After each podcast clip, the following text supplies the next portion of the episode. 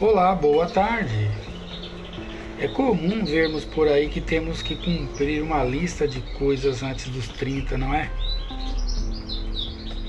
Ou que o vizinho tem X ano e está formado, que fulano já tem carro, casa, está casado, está casado, etc, etc, etc. Tudo isso é ótimo e pode ser mesmo o objetivo de várias pessoas.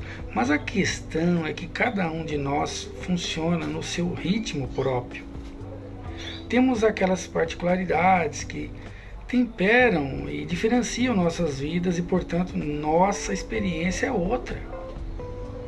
Reconhecer ou muitas vezes conhecer nossas potencialidades e dificuldades é o primeiro passo para respeitarmos nosso próprio tempo a liberdade né, é poder seguir seu próprio caminho.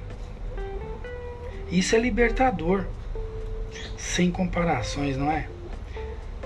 Bom, quando a gente encarna dessa forma, sem angústia de tentar ser igual ao outro, nos tornamos livres para admirar sem comparar a vida, a plenitude de ser quem é. Sendo assim, se conheça, se entenda e se respeite. Até mais.